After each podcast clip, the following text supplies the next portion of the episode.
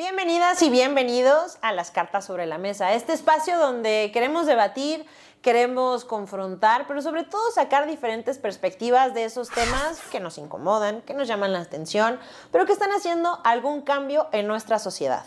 Hoy, hoy vamos a platicar con Claudia Navarro, ella es psicoterapeuta de pareja y vaya tema el de hoy, monogamia, ¿a favor o en contra? No te olvides de seguirnos en nuestro canal de YouTube, poner la campanita. Todos los martes vamos a tener contenido diferente y escucharnos en cualquiera de las plataformas de podcast, la que más te guste. Pero sobre todo, seguirme en cualquiera de mis redes sociales, arroba Sunza, y comentarme y decirme qué tema vamos a poner sobre la mesa. Este episodio es presentado por Mezcala Calaca. Y es una producción de Black Media Films y Estudio 56.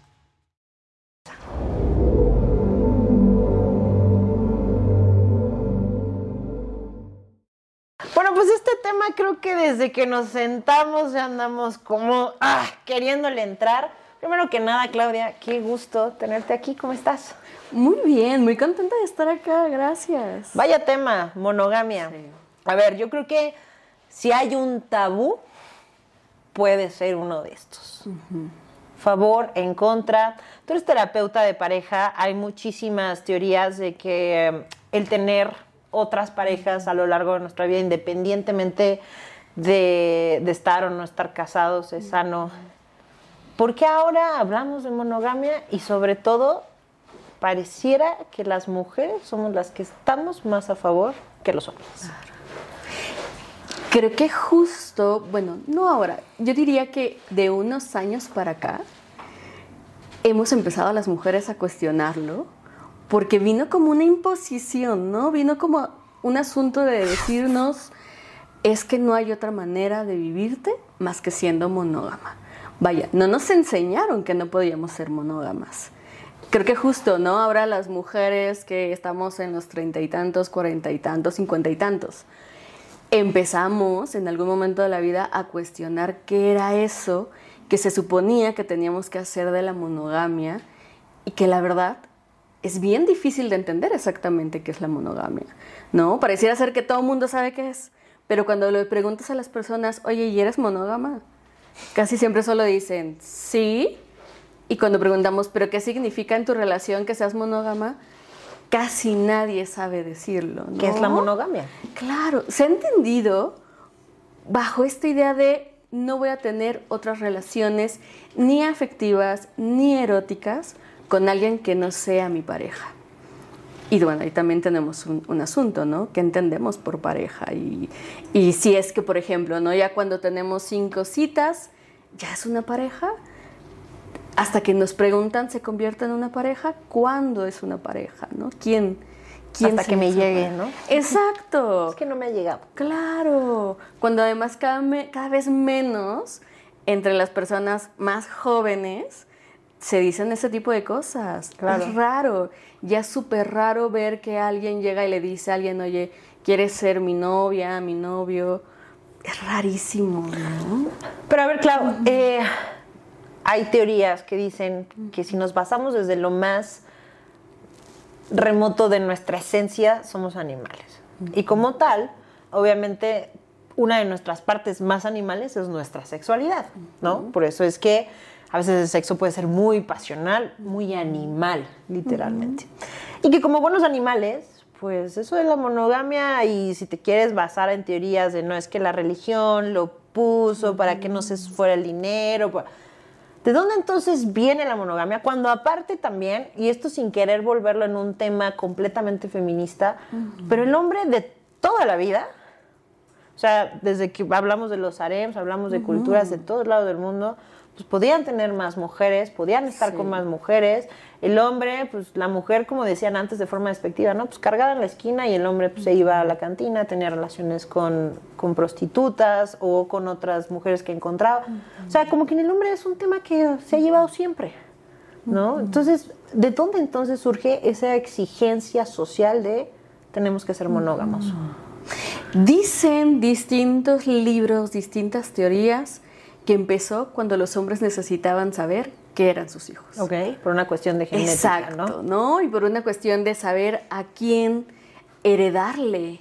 Que seguimos con todo este tema de patriarcado y machismo. ¿no? Completamente, ¿no? Saber a quién le heredaban, a quién le dejaban ciertos roles en la familia, quién además iba a ser cargo de otras personas y de las mujeres de las familias. La idea era asegurarse de que fueran hijos, ¿no? Que bueno, también es interesante, ¿no? Porque de qué otra manera nos aseguramos, ¿no? Incluso es como, ah, realmente nos podemos asegurar, ¿no? Claro. Es como de, o sea, tendríamos que hacer una prueba para poder saber que esto ocurre. Pero claro, crear Pero bueno, una hace muchos monogamia. años que no había quizá la tecnología, pero lo más sensato era no puedes tener relaciones con ningún otro hombre y aseguro es. que los hijos son míos. Completamente, ¿no? Y como bien lo decías, ¿no? Justo las mujeres. Ellas tienen que ser las monógamas para toda la vida. Eh, no sé si tú lo has escuchado, pero yo me acuerdo a mis abuelitas, a mujeres en muchas familias diciendo, es muy común que los hombres sean infieles. Y si son infieles, pues solamente haz algo si es que quieres terminar la relación, ¿no? O ve cómo lo sanas, o ve qué hay, porque es soltar una relación en la que invertiste un número de años, ¿no? Y Pues, años y esfuerzo y sueños y muchas cosas, por supuesto. Justo eso, ¿no? Vas invirtiendo muchísimo. Y el asunto es, pareciera ser que las que tenemos que tener la monogamia somos las mujeres. Y pareciera ser que también no podemos pedir otros estilos de relación. Pero que además creo que es bien importante también decir en este momento de la vida, año 2023, tenemos esta monogamia impuesta, pero también hoy en día hay personas que se están preguntando si quieren o no la monogamia y que para algunas personas hay una monogamia elegida, ¿no?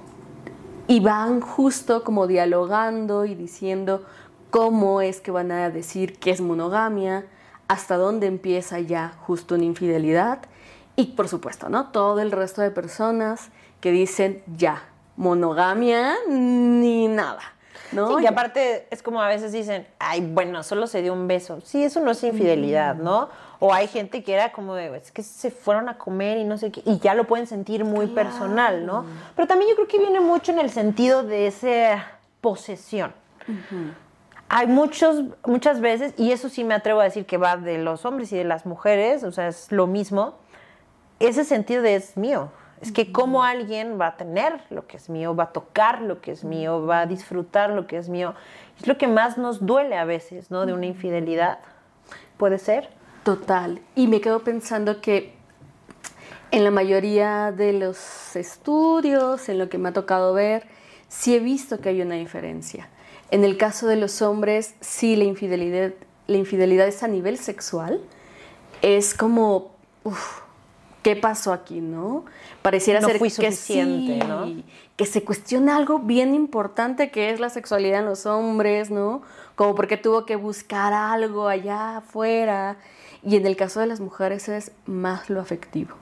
Justo, Sí, ¿no? literalmente. Es que yo creo que la mujer a veces tiene ese sentido romántico, ¿no? Me acuerdo platicando con una gran amiga que siempre morimos de la risa y cuando vemos una película siempre es estúpido Disney, ¿no? Ese es nuestro lema, así estúpido Disney, porque es, es que vivieron felices para siempre. No, es que no, es que yo quiero saber y ver la película de Cenicienta y Blancanieves 2 que pasó 20 años después con el príncipe, Claro. ¿no? A ver si estaban tan contentos, a ver si todo está muy bien. Por algunas cosas de trabajo, me ha tocado desarrollarme mucho con más hombres que con mujeres. Y a veces cuando estás en una mesa con puros hombres, hay temas donde ya, pues tú te vuelves como uno más del club, ¿no? Y se habla sin tabús. Y me acuerdo que en una ocasión, esto tiene como siete, ocho años más o menos, donde yo todavía idealizaba muchas cosas. Eh, hablábamos justo de eso y coincidía, ellos eran mucho mayor que yo, estamos hablando de hombres 40 más en ese momento. Todos habían sido infieles.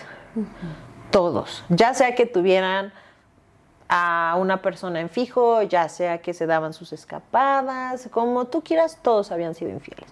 Y entonces yo pregunto y les digo, oigan, ¿por qué? O sea, ¿por qué todos ponen los cuernos? Pues si es su esposa, la madre de sus hijos, ¿por qué no? Y uno me dio una respuesta que en el momento se me hizo muy cavernícola, pero después analizándola dije, bueno, pues es que sí tiene un poco de razón. Me decía, a ver, ¿cuál es tu comida favorita? Vamos a suponer, mi comida favorita es la sopa de fideo. Ok, a ver, come desayuna y cena sopa de fideo. Come desayuna y cena sopa de fideo por 10 años. Come desayuna y cena sopa de fideo por 20 años. Por... Y dije, bueno, sí, puede haber eso. Pero entonces cuando yo les decía, bueno, va, y si entonces tú eres la sopa de fideo de tu esposa y ella va a buscar una sopa de verdura, ah, no, bueno, pero a ver, es diferente porque... Y justo era cuando se venía ese quiebre de emoción. ¿Cómo lo planteamos hoy en día en sociedad? ¿Cómo podemos dejar de ser closeteros? Porque mucha gente puede ser closetera en este aspecto y poder empezar, sobre todo tú como terapeuta de pareja, a llevar una relación sana, abriéndonos. Claro, me parecería que quienes quieran ser personas monogámicas, hacerse la pregunta de ¿y qué estoy pensando por monogamia? ¿Qué es lo que yo le voy a pedir a la otra persona, pero qué es lo que yo estoy dispuesta a dar? ¿Estoy dispuesta, dispuesto a no mandar fotos? Estoy dispuesta y dispuesto. Al sexting, por ejemplo. Exacto, ¿no? A meterme aplicaciones, decir ya ninguna aplicación, las descargo de mi celular, pero además estaríamos dispuestos y dispuestos a decir, si alguien me está gustando, ni siquiera le voy a aceptar que tengamos un coqueteo. ¿Qué es lo que yo entiendo por fidelidad o infidelidad? Porque claro, el asunto de que la monogamia se ha construido como un asunto de no te queda de otra, nos ha hecho pensar que todo el mundo pensamos igual y que todo el mundo queremos lo mismo. Y no es cierto. Puede ser que para alguien diga, yo no siento nada si coqueteas con una persona que no sabemos si existe en Facebook. Claro. ¿No? Y puedes coquetear y puedes hacer lo que quieras en Facebook. Y es un mundo permitido para que lo tengas. Pero puede haber otra persona que diga, si lo haces en Facebook, yo ya lo tomo como infidelidad. Si lo haces en una aplicación, ya es mega infidelidad, es motivo de una ruptura. Pero justo no nos sentamos a hablar este tipo de cosas. Es rarísimo que cuando estás conociendo a alguien hagas estas preguntas. No lo sé, me quedo pensando, ¿no? Conoces a alguien en una aplicación, sales con esta persona y hablas de absolutamente todo menos de, oye, ¿qué tipo de relación estás buscando?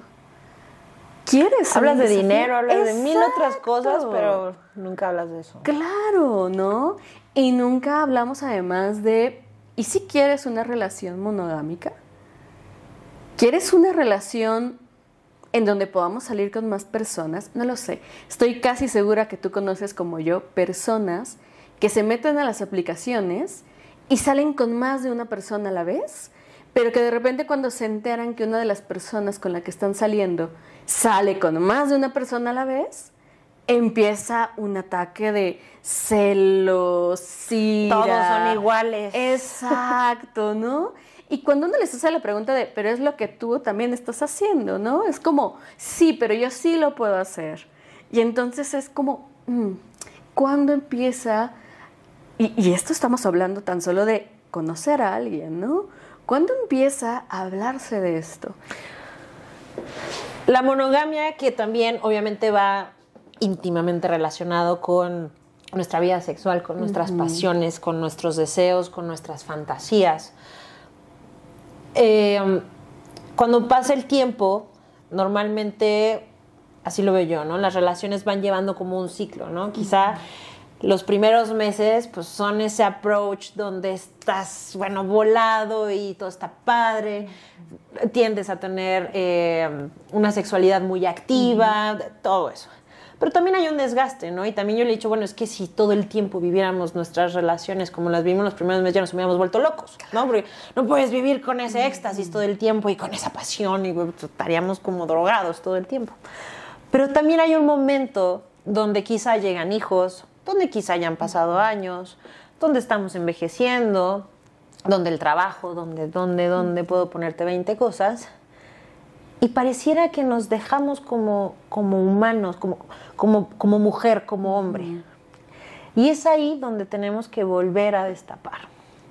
Y muchas veces la forma en volver a destapar esa sensualidad y esa eh, pasión que llevamos dentro no es con nuestra pareja, es con otra persona, pero justo haberlo hecho así hace que regresemos a esa estabilidad y a esa pasión con nuestra propia pareja.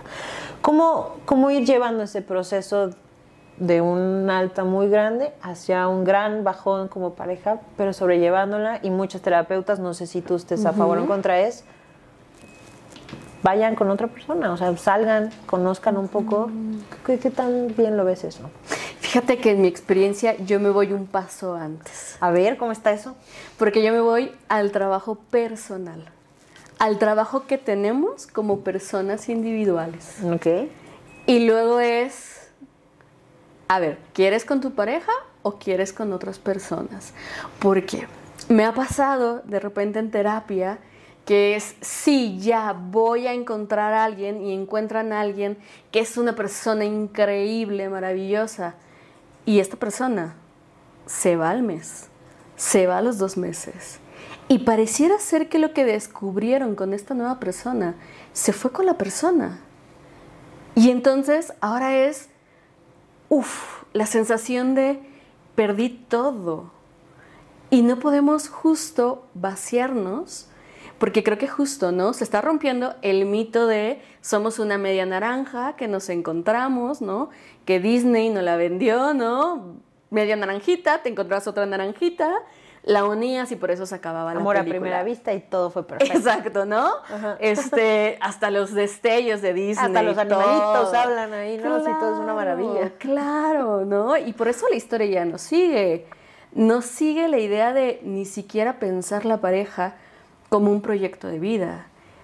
Porque, claro, tenemos el proyecto de vida de lo profesional y sabemos que hay que hacer todos los días algo, proyecto de vida económico, ¿no? Sabemos que todos los días tenemos que en nuestra aplicación decir cuánto nos gastamos, cuánto vamos a ahorrar, pero en la pareja es como, ya está ahí. Ya no necesito citas, ya no necesita regalos, no necesito regalos, es más, dejo de hablar con la persona.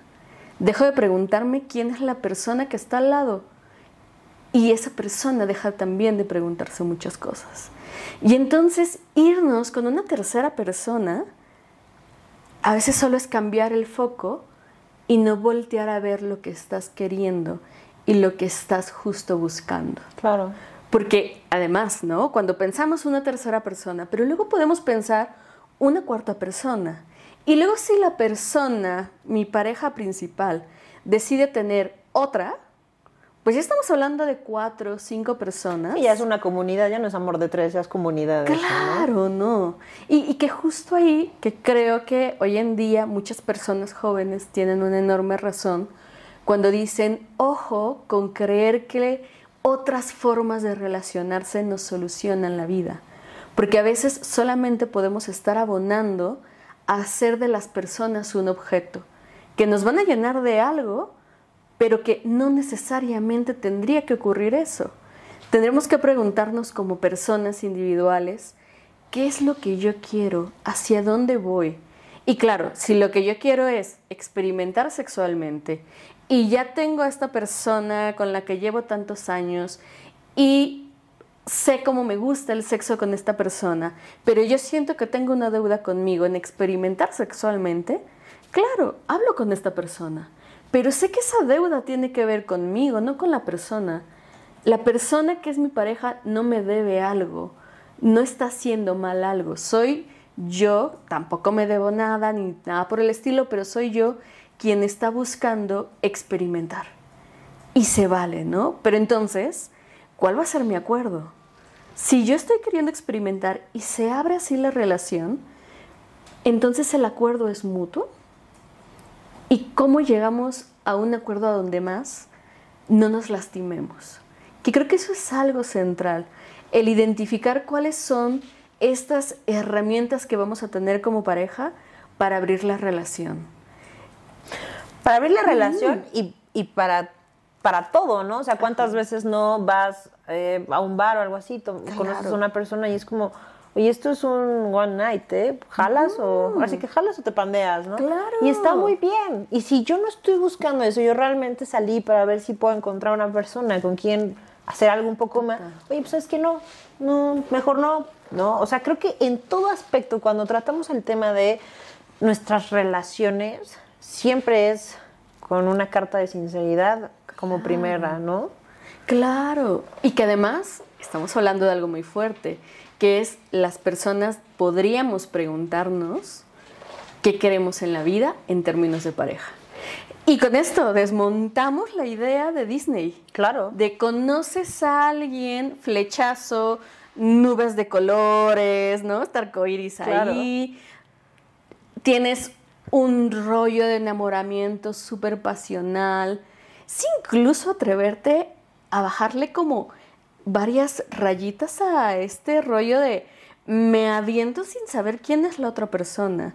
Sí, incluso atrevernos a hablar en la primera, segunda, tercera cita.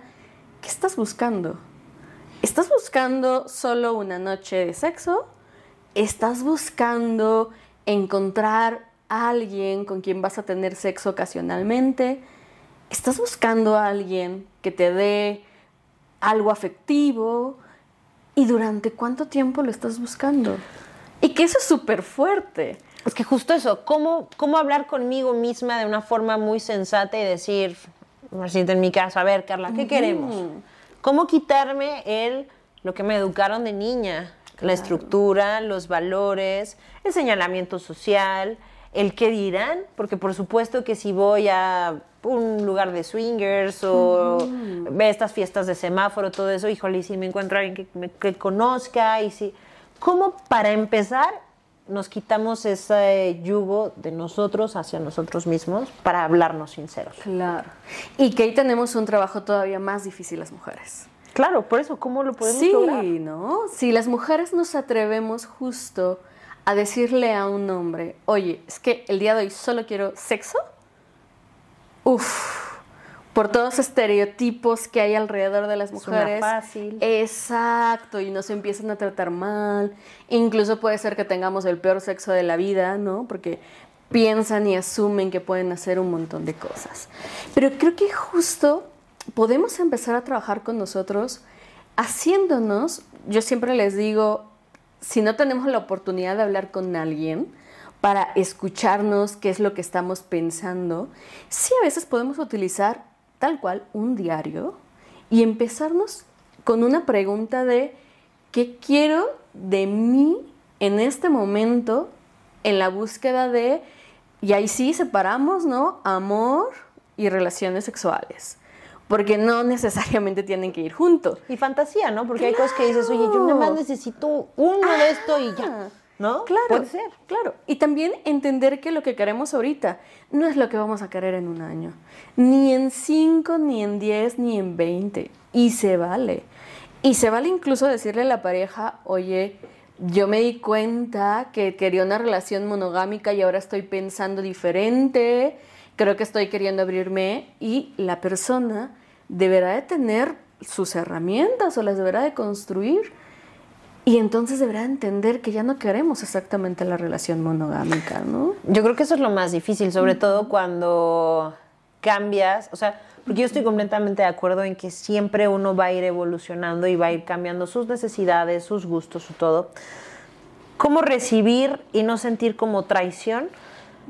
Si entonces llegas y me dices, ¿sabes qué, Carla? Pues ya no monogamia, yo quiero experimentar.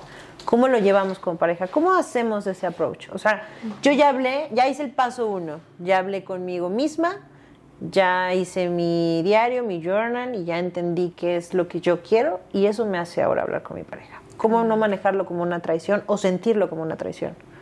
Para eso yo recomendaría muchísimo, así como en teoría festejamos los aniversarios, no toda la gente lo hace, pero podríamos aplicarla de cada año, cada seis meses, nos vamos a sentar a revisar los acuerdos. Y nos vamos a sentar a hablar así, en serio, de, oye, estamos queriendo lo mismo o ya no estamos queriendo lo mismo. Y creo que justo con esto no solo se rompe la idea de la monogamia para toda la vida, sino se rompe la idea de voy a querer siempre lo mismo y el modelo final es mamá, papá, hijitos, casa, final feliz. Se rompe por completo, ¿no? Y, y ahora, ahorita que me escuchaba, pensaba, ¿no? También se rompe y, aunque no lo tenemos tanto en el imaginario, pero también se rompería la idea de dos hombres o de dos mujeres al final de la vida con final feliz, ¿no?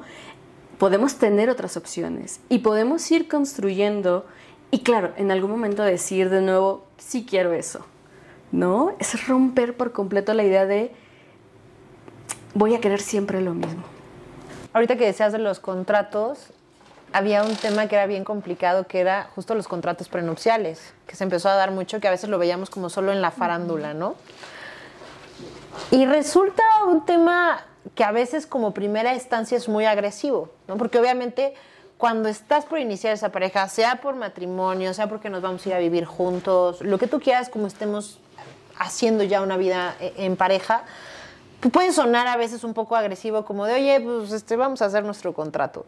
Pero creo que también a veces es muy sensato y sobre todo es esa primera, ese primer reto como pareja de decir, pues ya desde aquí estamos viendo si vamos o no vamos a poder negociar. Fíjate que se me hace de los como consejos más... Bueno, que las dos partes lo, lo, quisieran ya es otro tema, ¿no? Pero, pero se me haría un gran tip, ¿no? O sea, cada año y sobre todo dejar muy en claro el, sean lo que sea que vaya a cambiar, nada es personal, nada es traición y saber hablarlo. Se me hace hasta un poco utópico, ¿no lo crees? Fíjate que es una de las técnicas que utilizamos en psicoterapia. Ok. Ah, sí, o sea, ya has tenido buen éxito. Sí, sí. Y que se vale. Y que claro, suena, suena muy difícil. Suena difícil llegar y decirle a la persona, sobre todo los primeros meses, ¿no? Cuando estás desbordando de amor y... Es que por eso te digo, Sí, o sea, suena dices, Oye, estamos acá planeando el bodorrio Suena. y... Oye, ¿qué onda? Este, sí podemos, no podemos poner el, este, cuerno, ¿qué es cuerno? ¿Qué no? O sea, Claro. suena agresivo, pero se me hace muy sensato. Sí, es más, ¿no? Antes de decirle a alguien, oye, ¿tú qué? ¿Somos pareja? ¿Somos qué? Ahí se puede decir, ¿no? Somos pareja y entonces, ¿qué significa? Que ya no salimos con nadie más, que cierras tu aplicación De Tinder y ¿Qué? ¿Qué? ¿No? O sea. Me reí ¿qué muchísimo porque con varias amigas me ha tocado el de, güey, es que neta no sé qué somos. Y es como de, o sea, pero ya salen, ¿no? O sea, sí, ya tuvimos relaciones, o sea, a veces vamos al cine, salimos, pero no sé qué somos, ¿no? Claro. O sea, y justo, y ni siquiera sabemos cómo preguntarlo, ¿no? Porque es como, oye, ¿no lo sentirá como muy intenso y tóxico si llego y le digo, oye, ¿y ¿qué somos? O mejor solo fluyo, o mejor. O sea, creo que en general el ser humano nos cuesta mucho hablar. Claro. ¿no? Y como afrontar esos temas nos cuesta un montón. Por supuesto. Y cada vez más. Porque además. ¿No sería cada vez menos? ¿No sientes que ya al contrario? Es que es muy Dos, tres. complejo, porque creo que a la par de que se están construyendo nuevos modelos de relación, a todas las personas nos dijeron, y bájale cinco rayitas en preguntar qué quiere la otra persona, qué, qué necesita, y justo se creó la idea, creamos la idea de fluye. No seas intenso, Tóxico, ahorita es la palabra. ¿no? claro, ¿no? Que además con la palabra tóxico desmontamos la idea de la violencia, ¿no? Es ya no eres violento, eres tóxico y es como, Claro. wow, qué fuerte. Pero además con la idea de fluye, quitamos un montón de responsabilidad afectiva. ¿Quién notas más resistencia en terapia de pareja? ¿Al hombre o a la mujer? Al hombre. Sigue siendo un tema Sí, así. inevitablemente, siempre que llega a buscar terapia de pareja o quien lo nombra en psicoterapia individual, es, son las mujeres. Las mujeres. Sí. Y al final los resultados, ¿sientes que ya en el, ahora sí que fluyeron los hombres o hay muchísima resistencia y al final sientes que no hubo un avance? Híjole, es que es muy, va a depender muchísimo. Porque hay muchos que lo dicen, yo vine porque me trajo, porque está duro y dale y porque dice que eso nos hace falta, pero no están convencidos. Exacto. Y además cuando una no dice lo que esperan, se enojan y se van. Eh, híjole, sí es muy complicado, porque también no siempre el resultado va a ser que la pareja se mantenga. A veces, inevitablemente, hay una ruptura. Claro, y es mejor a veces. exacto. Sí. Entonces, monogamia, ¿a favor o en contra? Yo diría que depende. Ok. Como buena psicóloga. Depende. Ok, déjamelo a punto. Vamos a analizarlo. Exacto. O sea, cuando, pero también cuando me das un depende, me das la soltura de decir, puede ser muy bueno. Exacto. O no puede ser muy bueno dependiendo quién se ponga este suéter, ¿no? Exacto, porque dependería de la persona y la pareja o trieja o cuatrieja de quienes estemos hablando. Porque incluso puede existir un modelo de una trieja donde digan, afuera de esta trieja ya nadie sale con nadie. Claro. ¿No? O sea, todo con la carta de, em, de mucha, como lo habíamos dicho, mucha honestidad. Hay, un, hay una estadística que me dio muchísima em, curiosidad que dice que la mujer mexicana estamos en el tercer lugar de las mujeres más infieles. Así es. Y el hombre no.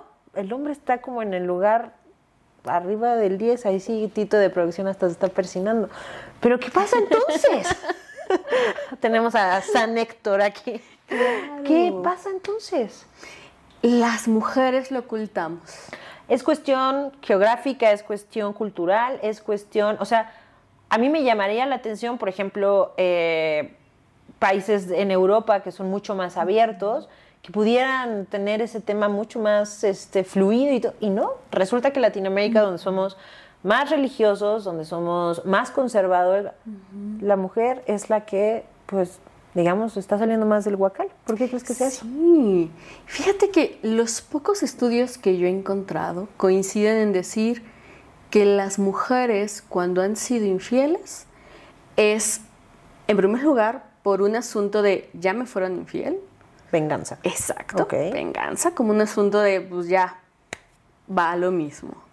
Pero también hay otras que es como una especie de resistencia ante algo que no les está gustando en la pareja. Y entonces esta infidelidad les permite mirar qué es lo que quieren hacer, a dónde van a ir. Claro, el tema es cuando algunas mujeres sienten un montón de culpa, pues entonces se quedan en la pareja. Sí, no. Y además cuando alguien puede enterarse, entonces muchas mujeres empiezan a actuar ahora desde el lugar de debo algo, ¿no? Y ahí hay algo muy peligroso. Bueno, entonces, pero si te cachan. Completamente. ¿No? Porque viene todo ese sentido de culpa y normalmente, hablando en el tema de la mujer infiel a un hombre, pues viene ese tema de, una violencia psicológica durísimo que el hombre impone, porque obviamente viene el tema de eres una puta, obviamente viene el tema de un castigo eh, largo en el sentido de que te sientas mal, de que la sufras, me explico, y aparte es como un, bueno, está bien, te perdono, pero, pero es que tú, es que no puedo avanzar, o sea, sí quiero estar contigo, pero no puedo. Y entonces se vuelve yo creo que de las relaciones más tormentosas. Totalmente. ¿no? Y, agresivas. Agresivas para los dos, porque inclusive el hombre se está haciendo mucho daño queriendo castigar justo ese atrevimiento de la mujer, ¿no? Totalmente, ¿no? Y en el caso, cuando llegan justo parejas donde lleva una infidelidad, resulta fundamental saber qué es lo que está esperando la persona que no fue infiel. Justo en términos de su propia vida, ¿no? ¿Qué se rompió? Porque inevitablemente esa acción ya no se va a poder quitar. Y entonces es... Es un quiebre total, ¿no? Total. Y mucho trabajo, ¿no? Identificar qué ocurrió, si es que ocurrió algo con la autoestima, el autoconcepto, el plan de pareja. Porque claro, donde existe una infidelidad y se mantiene la relación para la venganza, para incluso decir la otra persona está en deuda. Eso se convierte en una relación sumamente desgastante, donde seguramente hay violencia, donde ya no hay ninguna de las personas que esté bien, ¿no? Terapia en pareja, ¿la recomiendas en algún momento en específico? ¿Todas las parejas deberían ir a terapia en algún momento? ¿Tú cómo recomiendas esto? Va mucho más allá de si queremos tratar temas como, oye, monogamia, no monogamia, lo que sea. ¿Cómo recomiendas la terapia de pareja? ¿Solo cuando hay un problema o cómo? En cualquier momento. O sea, aunque no haya un tema como tal, ¿ok? Sí, incluso para conocerse, incluso para mejorar las prácticas sexuales, todo, la terapia se puede convertir en un momento muy divertido, no solamente en crisis, ¿no? Que sería como de, wow. Es que normalmente uno habla de psicología y es como de, ah, es que ya estoy con el agua hasta el cuello y entonces ahora sí, ¿no? Como individuo, como pareja o a los hijos o lo que sea, ¿no? Ya cuando de verdad vemos que no, ay, no, creo que ahora sí tiene que ir al psicólogo, ¿no? Claro, no, no, pero sería prácticamente cuando queramos hacerlo. Podemos incluso ir a conocer mejor a la otra persona, ¿no? Es más, creo que además sería ideal cuando estamos a punto de encontrar eh, una nueva manera de estar en la pareja. Por ejemplo, ¿no? cuando se decide el matrimonio, cuando se decide no matrimonio, ¿no? cuando se decide que se va a criar, incluso que se puede criar alguien de una raza no humana, ¿no? Eh, ese toma de decisiones hay cosas Hablando que se de las que familias conversar. con mascotas, ¿no? Sí, ¿Te referías a eso? Sí, justo, ¿no? Es algo que se tiene que dialogar, ¿no? No lo sé, ¿cuántas veces no hemos escuchado que una pareja discute porque se puso en acuerdo de lavar los platos y alguien no los lavó, ¿no? Y entonces, ese tipo de cosas, que no necesariamente son la gran crisis, se pueden llegar a dialogar. Claro, pero también con eso vas evitando un desgaste porque al principio fueron los trastes y así, ta, ta, ta, y cuando te das cuenta traes un montón de piedritas que pues, ya se vuelven un tema importante con tu pareja y que ya es, a veces pueden ser el quiebre justo, el cúmulo de todos estos. Totalmente. Y sería maravilloso, imagínate, ir en lugar de llegar, ¿no? Como poner el curita, O de tratar de llegar, pegar. sí, ¿no? Antes de que se lastime, antes de que se quiebre. Sería maravilloso. Claro, tenemos un problema ahí, ¿verdad? De accesos y de muchas cosas, ¿no? A nivel institucional, ¿no? ¿Cuántas personas pueden realmente acceder, hablando en términos económicos? Pero sería ideal, ¿no? Sería ideal que si tuviéramos la oportunidad, una sesión, dos sesiones, luego regresar, justo poder hacerlo. Y sobre todo yo creo que lo más importante y sobre todo los hombres que nos estén escuchando, de verdad quitar el tabú. Yo creo que eh, a final de cuentas algo tan importante como lo que es la vida en pareja, que a final de cuentas a veces esa pareja termina siendo una persona con la que estuvimos mucho más tiempo que con nuestros papás, que con cualquier otra persona con la que compartimos realmente todos los sueños, todo. Hablarlo de una forma sensata, y, y quitar tabús y eso seguramente hará una mejor relación en la cama, una mejor relación en la hora de la comida, en, en nuestros planes, en, en nuestro todo.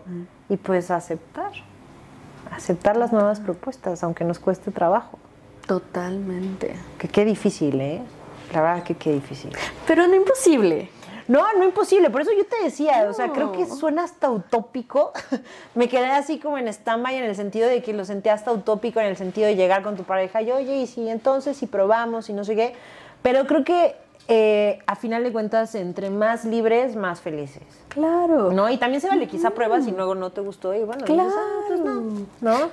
Mira la gran cosa. Para quitarle la utopía. Yo durante algún momento de la vida probé relaciones no monogámicas. Y dije, ah, mira, tiene sus lados lindos, sus lados no lindos. Y en algún momento de la vida dije, no estoy tan segura de querer regresar aquí. Y el día de hoy tengo una monogamia elegida. Pero elegida, justamente. Claro. ¿Cómo, digo, ¿Cómo lo tomó tu pareja? ¿Bien? O sea, cuando lo hablaron, lo, lo hablaron bien. Pues bueno, en ese momento cuando empezamos a salir, justo la idea fue así de, a ver, ¿estamos solo saliendo las dos? Sí, solo saliendo las dos. Cuando ya fue el asunto de, oye, vamos a hablar, ¿qué tenemos? Claro. abrimos el diálogo, exacto, abrimos el diálogo de, ok, queremos tener una relación, sí, queremos ser novias, sí, ¿y qué significa ser novias? ¿Y vamos a ser fieles. ¿Cómo- ¿Qué es ser fieles? ¿Desde cuándo se toma o no la fidelidad? Pongan sus cartas sobre la mesa, justamente. Justo. Y todas las personas que conocen esta historia, historia se ríen. Porque yo desde la primera cita llegué y le dije, ¿tú qué estás buscando? ¿Alguien con quien tener prácticas sexuales? ¿Alguien que quisieras conocer para ver si en algún momento de la vida quieres mantener una relación afectiva? ¿Qué plan de vida tienes? Oye, Claudia, y así ya para cerrar nada más, ¿por qué no te gustó? Porque sentía que el control y la competencia era muy fuerte. Ok. Sí, el tema de la competencia entre las distintas personas que estábamos saliendo con distintas personas, eh, para mí fue como, ¿y cómo se habla esto? Y cuando lo intenté hablar, no hubo apertura. Ok. ¿no? Justo competencia de eh, quién es más popular, quién es, quién tiene más dinero, quién es mejor en la cama. Estos temas de competencia entre, en ese momento era una trieja, era como, "Mm, no me está gustando. Y no había apertura para hablarlo. Ok. Justo. No. La falta de comunicación. Así es. Vamos a descubrir tus cartas. Saca tres, una por una, o las tres juntas, como tú quieras, y vamos a conocerte un poco más a ti. Esto es como el tarot. Exactamente. qué divertido. Vamos a ver qué, Qué dice. divertido. Tú las lees o yo las ¿Tú? leo. A ver, venga.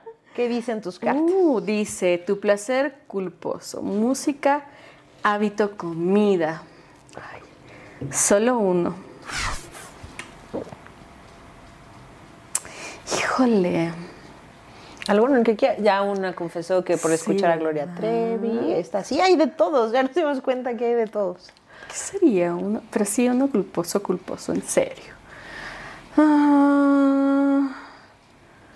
Ay, qué difícil. Creo que podría ser. Ay, sí. Escucho mucho reggaetón.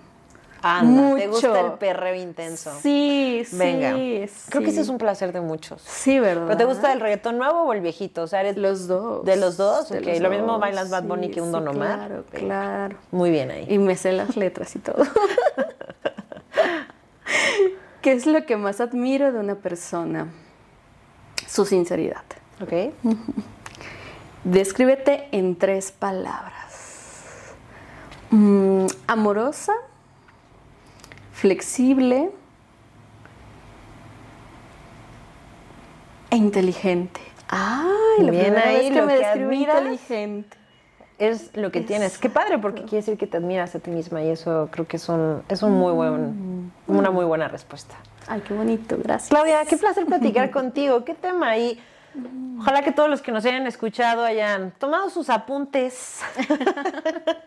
Vayan a terapia, de verdad, no es para locos. En esta temporada hemos platicado con muchos colegas tuyos, muchos psicólogos, y creo que a final de cuentas el hablar de nuestros temas, los que sean, un lugar seguro siempre va a ser, pues a veces con tu psicólogo poder desnudarte y salir como una persona más libre y más estable, ¿no? Claro. Así que vayan a terapia, de pareja o de lo que quieran. Claudia, qué gusto, gracias. A ti, muchísimas gracias. Y ya saben, no dejen de seguirnos, escríbanos y nos escuchamos en cualquiera de las plataformas, la que ustedes quieran, visual o auditiva nada más, podcast o YouTube, pero comenten, comenten mucho.